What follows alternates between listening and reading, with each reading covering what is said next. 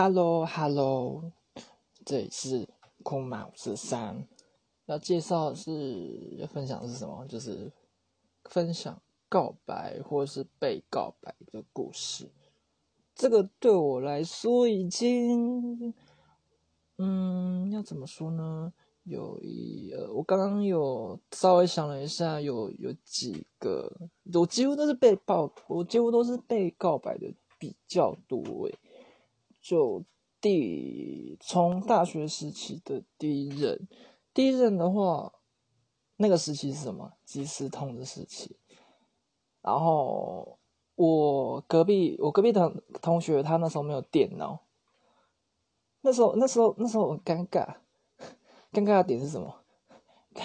尴尬的是就是我另外一个同学，就是他。他没有用电，他他电脑坏掉，他就在我旁边。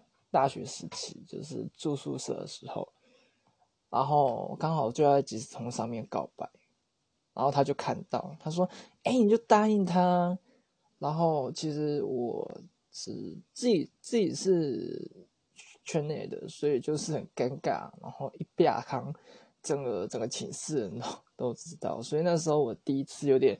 有点荒唐的惊吓，然后第二次的话就是真的还蛮轰，呃，有第二次的话其实就是甜甜蜜蜜，就是就在一起。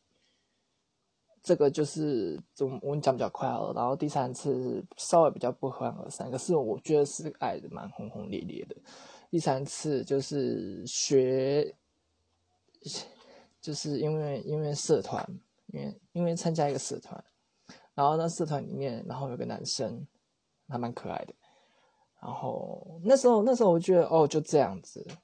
可是呢，就悄悄的、悄悄的，然后跟他相朝夕相处之下呢，他就突然蹦出一句话，说：“嗯，要不要在一起？”